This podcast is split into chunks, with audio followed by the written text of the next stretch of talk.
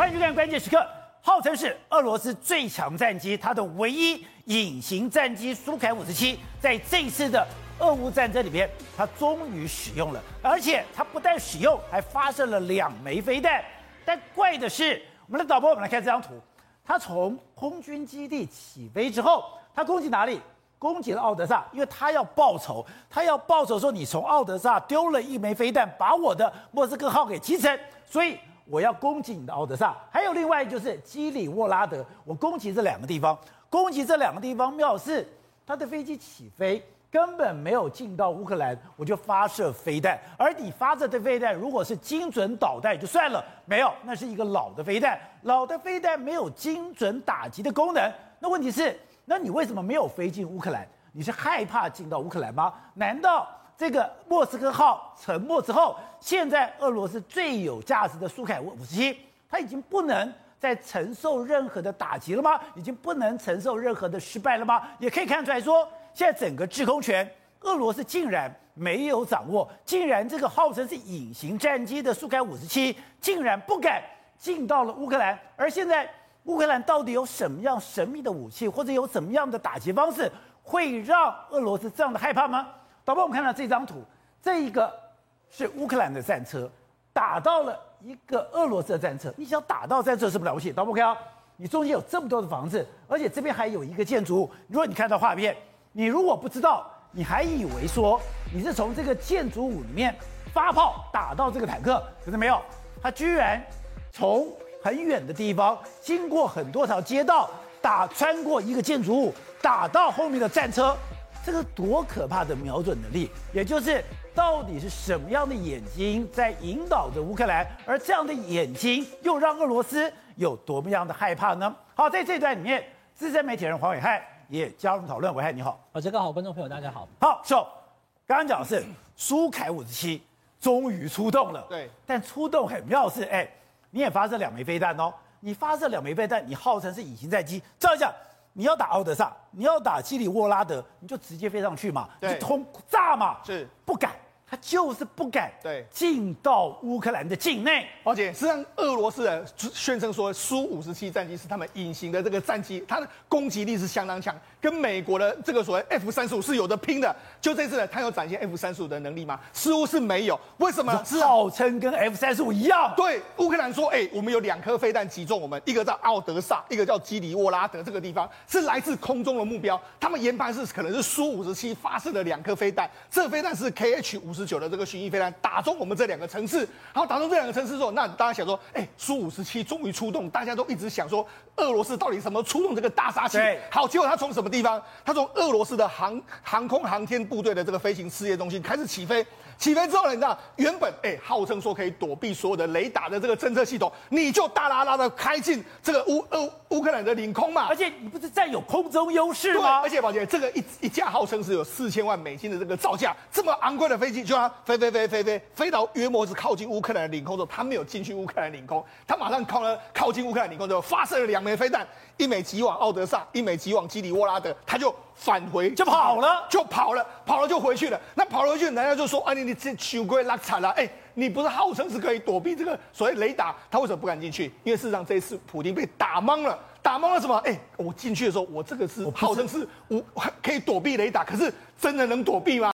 他也没有这个信心，所以飞到这个国境线就赶快飞。而且你如果说我是。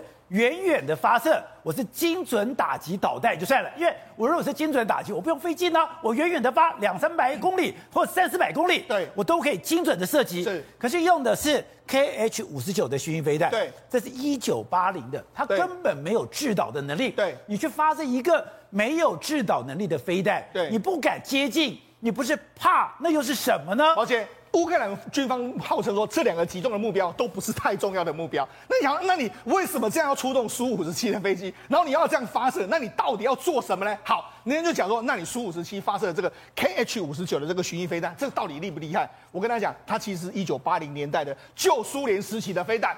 它的确当时是很厉害，问题是经过了三十年后，它一点也不厉害，旧了，它已经旧了。那照理说呢，哎，人家就说苏，根据俄罗斯军方的号称是苏五十七的战斗机呢，它搭的是 KH 五十九的巡弋飞弹的改良版，是这个是 KH 五十九 MK two 的巡弋飞弹。你有没有注意到这两个是完全不一样的哦？这个这个机身呢是它是有那种它本身飞弹也是可以逆中，所以它射出去的时候，它也是可以让你看不到这个踪影，然后击中目标的。所以呢。这个你照理说你要用这个大杀器，就没想到你没有，你用这个杀这个杀器，你搭载在你苏五十七的这个飞机上面，所以人家说，哎，该不会是你连这个 KH 五十九 MK two 的巡弋飞弹，你已经都打光了吧？打光了，都已经没有。而且你知道，事实上根据俄罗斯公布了，它可以搭载的有非常多各式各样，还有什么 R 三七 M 的这个超高音速飞弹等等，这些都是俄罗斯最先进的飞弹。他公布的诸远都是用最先进的飞弹，结果你这些飞弹你一颗都没有用，用老飞弹，你反而用你从来没有公布说它可以搭载的。这个武器，那去打，那告诉你什么？俄罗斯搞不好已经打到也没有最新的飞弹可以用了。而且，是啊，我们看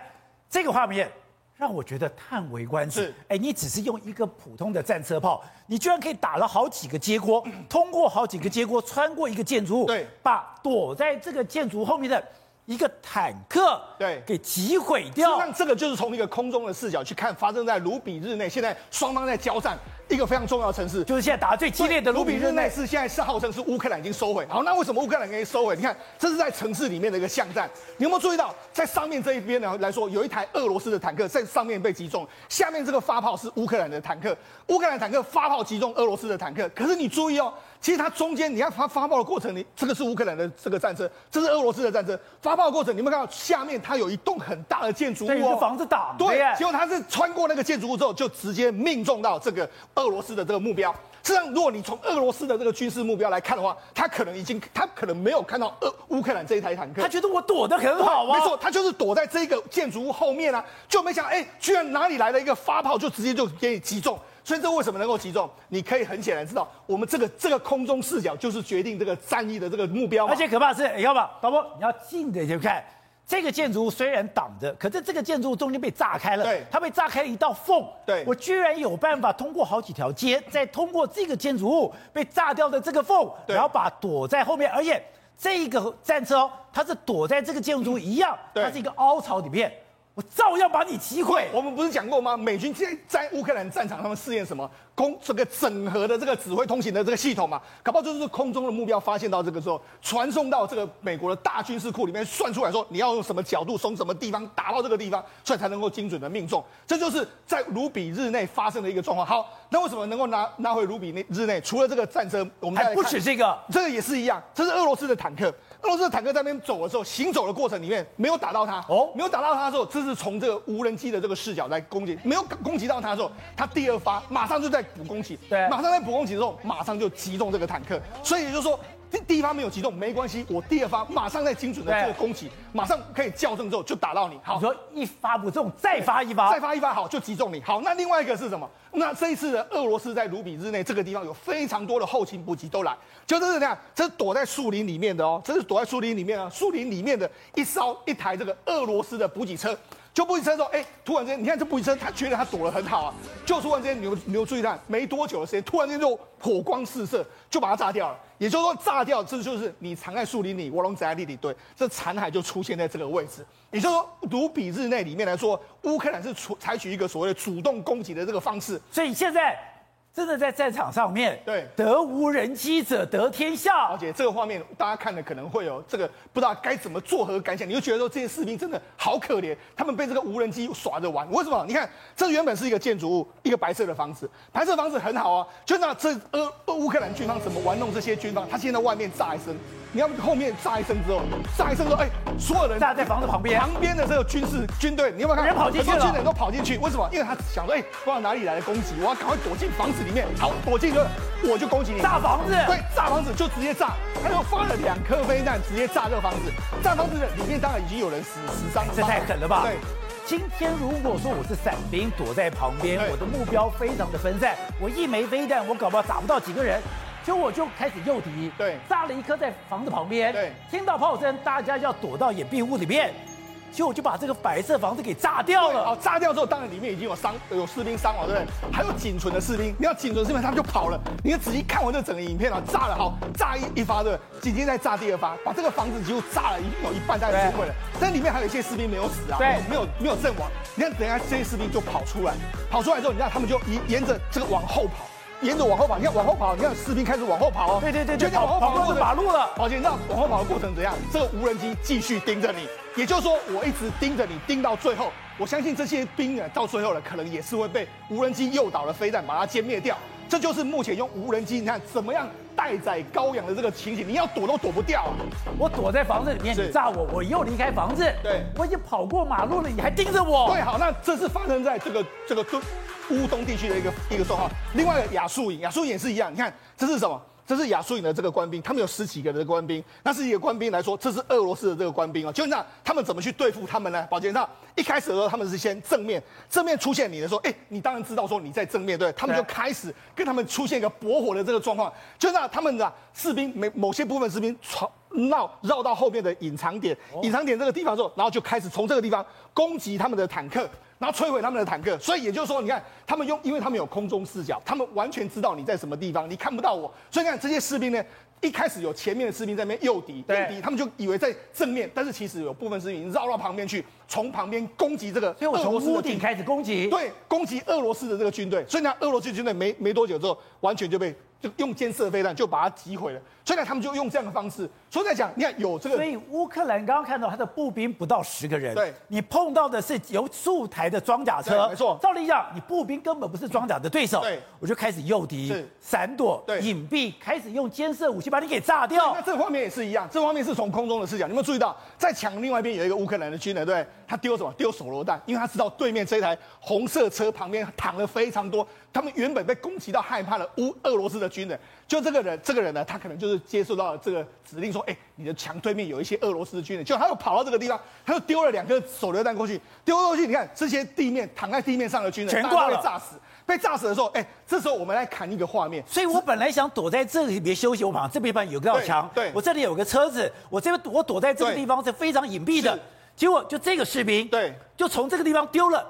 一个手榴弹过来，在战场上，你当然觉得这个地方太安全。那我也觉得安全。就没想到，哎，他就在后面，他看知道你在这边，他就丢个手，丢了两颗之后，把这些人都炸死。这些人都炸死的时候，我们仔细来看，有一个人，他真的非常的无助。有一个人，他没有被炸死。这一个人，你看这个人，这个人在这个地方。好，我们把它放大的时候，你看他的表情，他其实是他还看了这个无人机，因为他知道上面有无人机，他看着这个无人机，但是呢，他无能为力。为什么？因为他知道说，他可能接下来也准备要被歼灭。这就是无人机的恐怖的这个情形。我躲在车子跟围墙之间，我被炸掉。对，剩下仅存着。对，无人机就在我的上面盯着我。他大概也知道说，糟糕，我大概就是下一个准备被狙击的对象。好，所以我们就讲嘛，正在这一次的这个放这一次的这个战争里面来说的话，整个无人机、整个空中战场的情报是扮演一个非常重要的角色。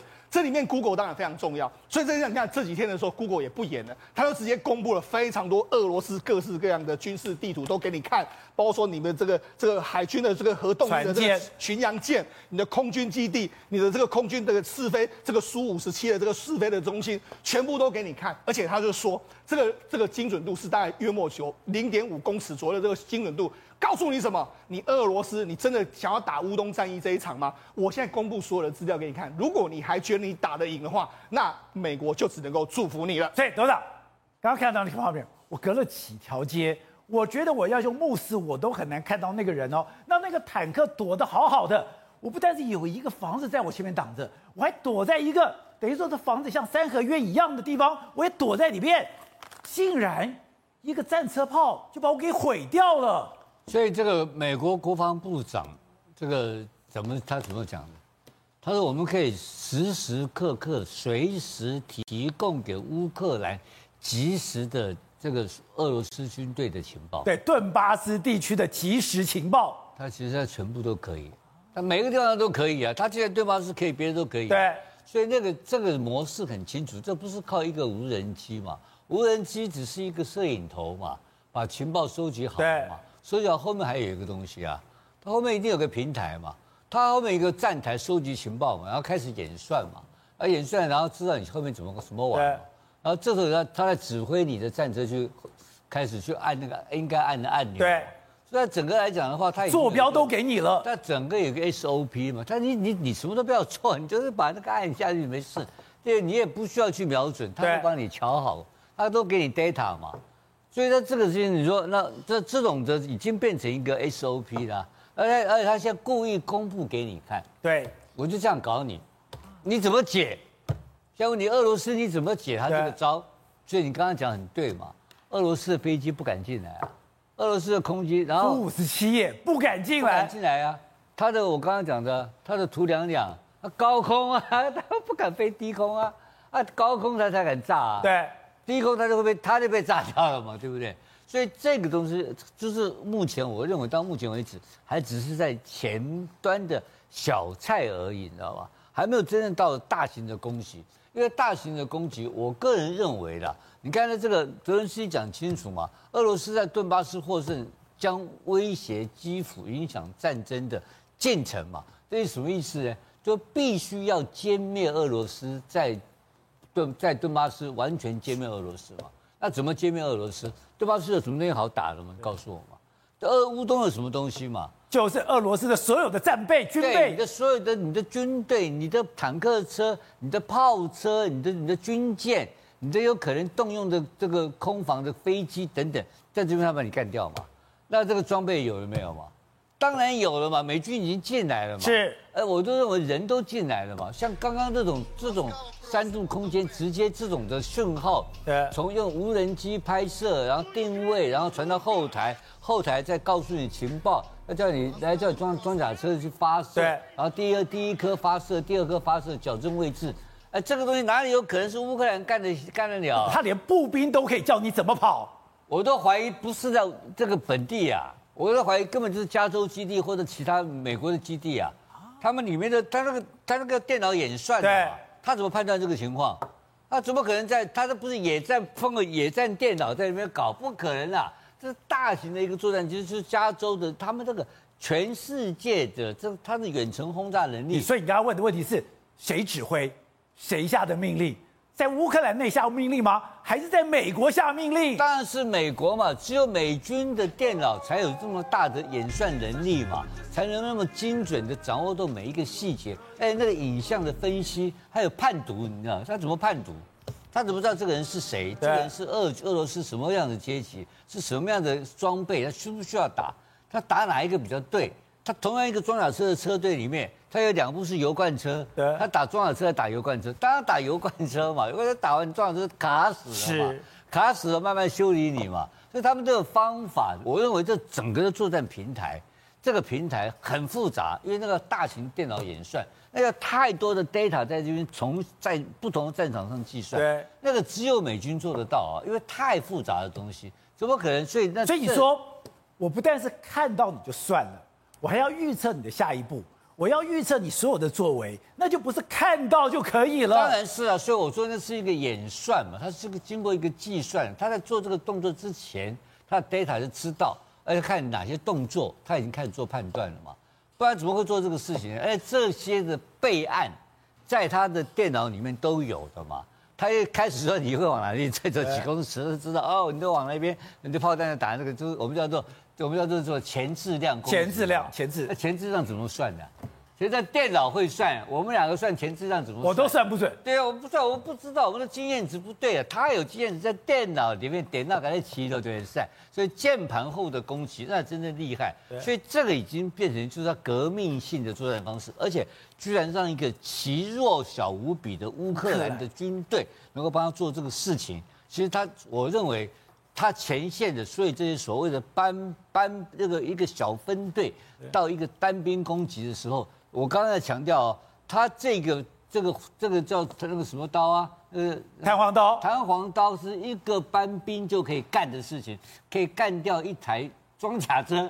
这个这个完全不合比例的作战方式，所以这个东西已经是这个完全科技化。好，所以正好刚刚讲到的，现在一边我们看到俄罗斯的武器一直在被消耗，一直感觉它要弹尽粮绝的危机。可是美军的武器。进去了吗？哎，美军的速度真的非常非常快。四月十三号，拜登授权新的八亿美金的军售，对不对？四月十四号执行行政命令，结果四月十五号飞机起飞就过去了。而且呢，四月飞机已经过去了。对，而且四月十五号隔两天就四月十七号，两天四架次，到现在四月十九号已经六架次，几乎已经全部要运完了。所以四月十三号拜登授权，四月十四号执行命令，四月十五号。第一架飞机起飞，第一批货物开始运抵，然后呢，已经有六架运到乌克兰了。对，差不多六架，他说西武已经全部运完了。所以刚刚讲的是 MPQ 五四的空中监视雷达，就是抓所谓无人机的，或者是 TPQ 三六的反炮兵雷达，就是抓对方的炮兵阵地的，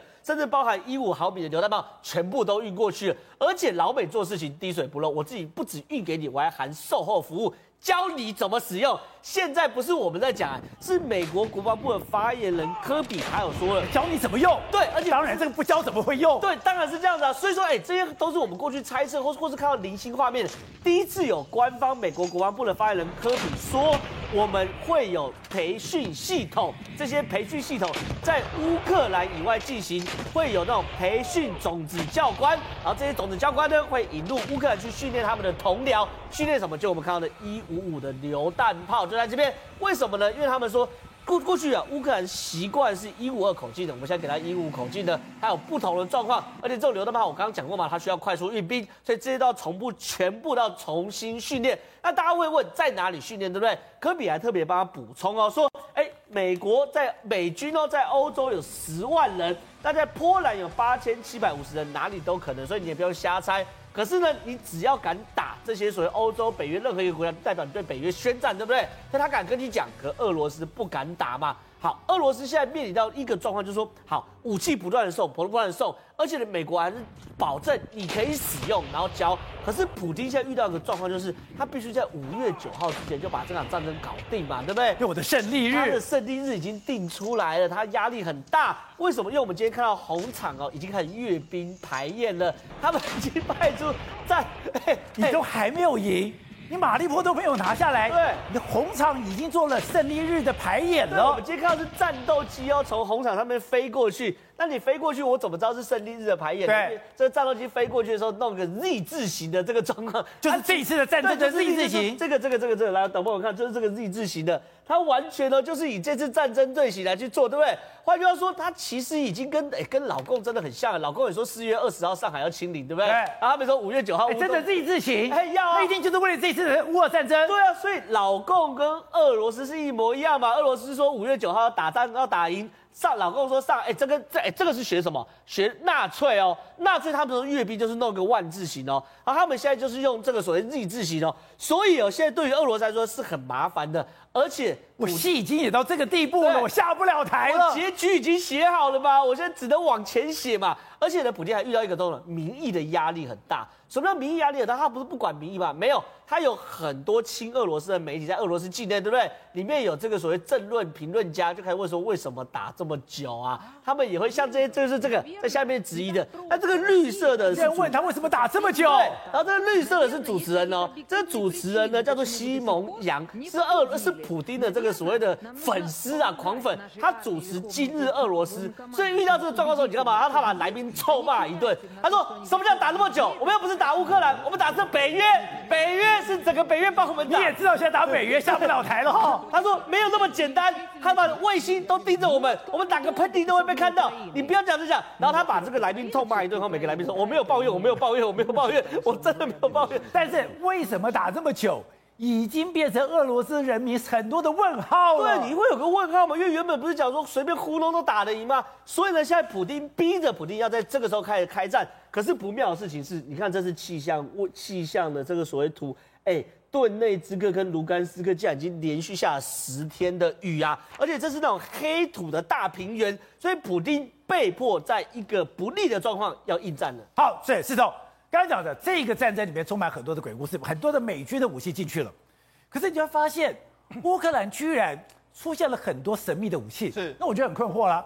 如果你这么厉害，为什么一开始不拿出来用？对，如果你这么厉害，为什么在乌东不拿出来用？是。可是当你说北约进来了，美约美国进来了以后，你发现哦，现在乌克兰多管火箭弹有了，对，无人机有了，对，它什么都有了。没错，实际上这一次呢，真的乌克兰好像真的是越打越强，而且越打呢，哎。很多原本不存在的武器，哎，怎么都出现了？然后，妈前几天讲到这个刺阳的这个这个多管火箭之后，今天又出来一个新的，叫做七木的多管火箭。发现，哎，多管火箭来说的话，是乌克兰要求美军给我的武器哦。啊、那美美国就说我们没办法提供给你，甚至俄罗斯说你敢提供的话，就视同是宣战哦。就美国没有提供给他，就这几天，哎，乌克兰就自己说，哎，其实我们有啊，对啊，你有多管火箭弹，对，而且你的多管火箭弹看起来很厉害，对，那你干嘛要跟美军要呢？对，哎，宝姐，那这个多管火箭炮来说的话，它是所谓的这个制导的这个火箭弹，制导的，它采用的这个所谓脉脉冲的这个发动机，还有这个压压抑的这个空气舵的复合修正，所以它的哎，如果有压抑的话，对，就代表你可以精准的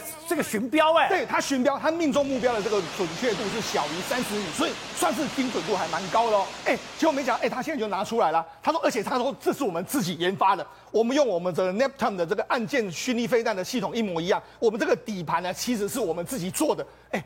那你为什么早不拿出来？你为什么现在突然之间就把它拿出来？突然就冒出一个多管火箭弹，而且他说是我们国产的，哎，那这个大家觉得，哎，有点这个脸上三条线。你为什么不早拿出来？现在要拿出来？好，那我们讲，这乌克兰就说，哎，我们没有无人机，所以希望美国啦、土耳其啦捐捐赠给我们更多的无人机。就他们现在说，哎，我们现在自制的无人机出来了，无人机，他又无人机了，我们要惩罚者的这个无人机。好像这个惩罚者的无人机，哎，他们而且而且现在看到是乌克兰的无人机，对，那这个乌克兰的军方已经开始在使用。你以前还要跟土耳其买，结果你现在自己跑出无人机了。而且他说，我们现在准备要提供给我们的特战部队还有其他单位使用。好，那那这个无人机到底厉不厉害呢？它可以飞行的时速约莫是最快速的时候可以到约莫两百公里一个小时，另外还可以飞行约莫九十分钟。这让人家就说，哎，你这个性能啊，跟美国那个扑马有一点类似啊。那这个到底是不是有没有什么相关啊？然后他说可以期待七十五公里的这，它包括说可以放榴弹在上面，然后高爆弹在这边，还有燃烧榴弹在这边，然后还可以突突击，可以侦查，哎，多么这多种这个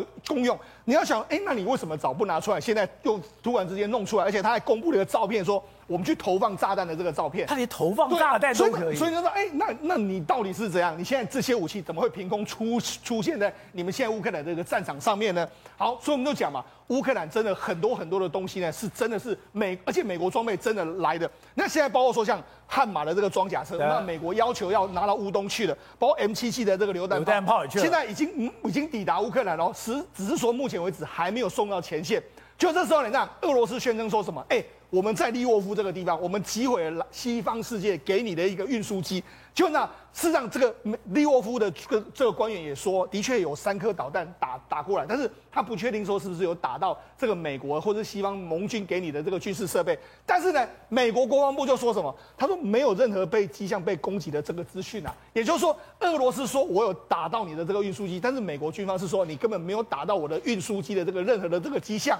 好，那除了这个之外，所以运输机这么好勘察，对，就现在这么多，我刚才讲有六架的飞机，对。航运送到乌克兰是不？你不可能说乌克兰送到乌克兰，你一定要有卡车去送。对，我怎么下来？我怎么分装？对，我怎么分送？是。俄罗斯到现在还没有控制。对，这是网络传说。这个之前捷克不是有给他一五二口径的这个自走炮吗？现在已经出现在乌东的这个战场。捷克的自走炮都来了，都已经来到这个地方，甚至啊，现在整个物流网都已经开始密集的到这个到这个前线去。甚至这个连这个连哥伦比亚大学的教授就说，搞不好你在乌东战场上看到了一辆卡车，一个个人，他搞不好都是运送这些物资到前线的每一个这个小单位。也就是说，这么多物资到了前线之后呢？紧接而来的，为什么？为什么这个俄罗斯官方要赶快，即使天时地利人和都不站在他这边，他赶快攻击？因为如果在时间越来越不利了，他们物资越来越多时候，你怎么俄罗斯打得赢乌克兰呢？好，所以东平，你刚才讲这次的故事，这个战事太多不可解释的，你明知为鬼故事。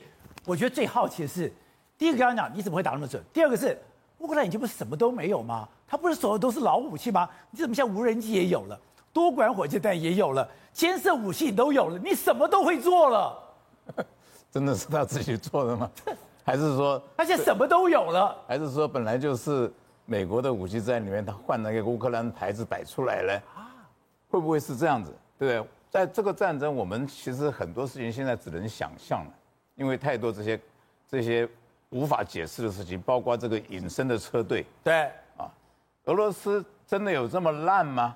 啊，这些这些物资源源不绝的送进乌克兰，乌克兰他会完全不知道吗？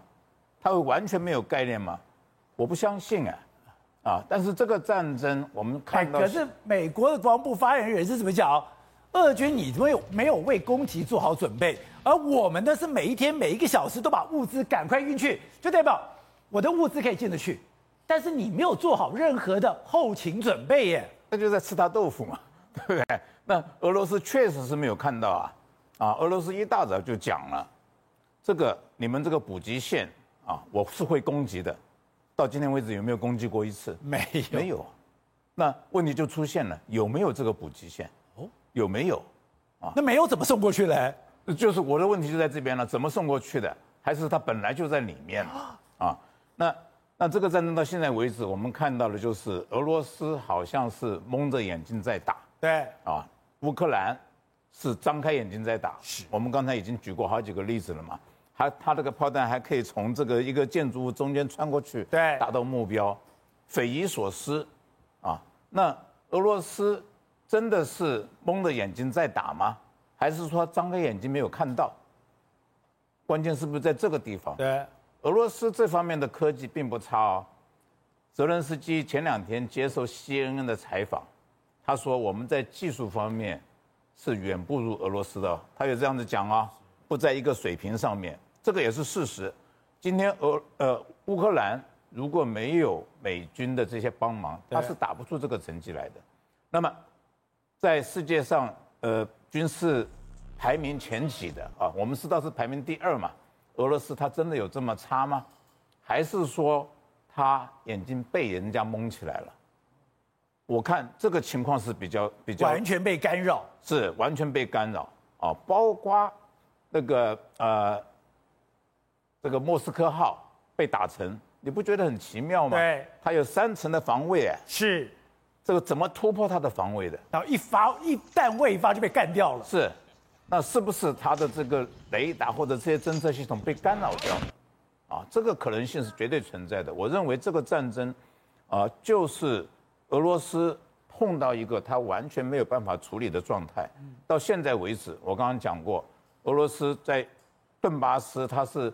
这个志在必得的，但是应该是无法得逞，因为他的战法到现在为止我看不出来任何改变，他只会更残忍。好，所以我看现在没有想到，这个对普京来讲越来越头痛是，英国居然派遣舰过来了，还有马克宏说，我不要再跟普京讲电话了。好，宝杰哥，现在问题在这里哈，刚刚已经跟大家看到美国。英国、北约，它有很多的东西慢慢送进来。我等下跟大家讲送进什么东西哦。先讲英国，英国的首相 Boris 在昨天被俄罗斯制裁，说以后你都不知道俄罗斯来。我是想说，Boris Johnson 他是去乌克兰，他没有说去俄罗斯。可是你敢谴责我的首相，What the holy 拍垮？怎么样拍垮？你可以看得出来，这个东西叫做大胆号的，二零一七年才服役，号称英国最强的。核子动力潜舰，二零一七年才服役，二零一七年很新哦，五年而已。我先跟观众朋友讲哦，它停在直布罗陀，就这个位置。然后宝杰哥他从英国开到了直布罗陀之后，他停在这里，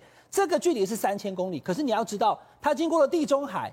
有没有可能最后到了黑海？哦，如果它到了黑海，又黑海，你莫莫忘俄罗莫斯科号在这边沉没啊？对。如果英国最强的核子动力潜艇来了以后，会有什么事情发生？它到了直布罗陀，随时可以进地中海，随时可以进到了黑海去。这个直布罗陀本来就是英国海军他们所掌控的一个据点，但是呢，它不是只有它。观众朋友，你看一下，它停在这里的时候，还有美国的乔治亚号的潜艇，不是只有英国，还有美国。那我简单跟大家讲一下哈，这个大胆号它厉害的地方在哪里哈？它可以潜到三百公尺深。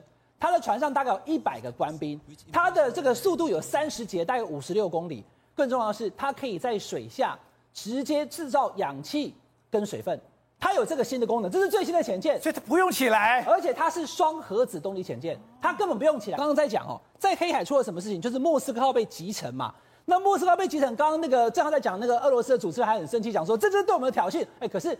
俄罗斯自己讲说是自己炸掉的，又不是被攻击的，对不对？到底是哪个？先讲清楚。好，那在这里这个这个这个情况之下呢，呃，乌克兰他的就是国防部的情报局的局长哈布达诺夫，他这两天接受德国的媒体，他讲了一件很很重要很重要的事情。他说，在打了这几天下来以后，我发现两件事。第一个，俄罗斯它本身的进攻的能力已经比我们想象中的还要弱。那这种状况之下呢，第二个是我今天为什么会有个部队打到基辅，就是可能要在基辅。把泽连斯基给斩首、活逮，或是把他赶走以后，然后成立伪政权，对，成立个伪政权。结果呢，这两件事情他都没有办到。那这个局长他也说呢，不是说这个他基本上俄罗斯怎么样，而是俄罗斯他怕被劫机以后呢，所以他自己退兵了。所以俄罗斯的能力呢，其实超乎这个乌克兰的想象，他们没有那么强，太弱了。对，所以这种状况之下呢，第一个我跟大家讲的是大胆号，第二个，现在目前啊，来观众朋友看一下，这是今天最新的照片。这是什么东西？我先跟宝杰哥讲哈，这是 T 七二坦克车，因为今天乌克兰的泽连斯基总统已经跟他讲什么呢？武器，武器，武器！现在武器来了，这个是从波兰开向这个乌克兰的公路被拍到好几张照片，有没有？你看这还有这个车子上面的反光玻璃，有没有？这就是 T 七二，T 七二。那什么是 T 七二呢？T 七二是苏联时期最强的坦克车，乌克兰也用这一型，操作完全没问题。但是因为现在已经不够坦克了，所以呢，美国就卖给波兰 M1A2，然后把波兰的一百辆的 T7 的坦克车通通运到乌克兰，让他们能够继续的进攻。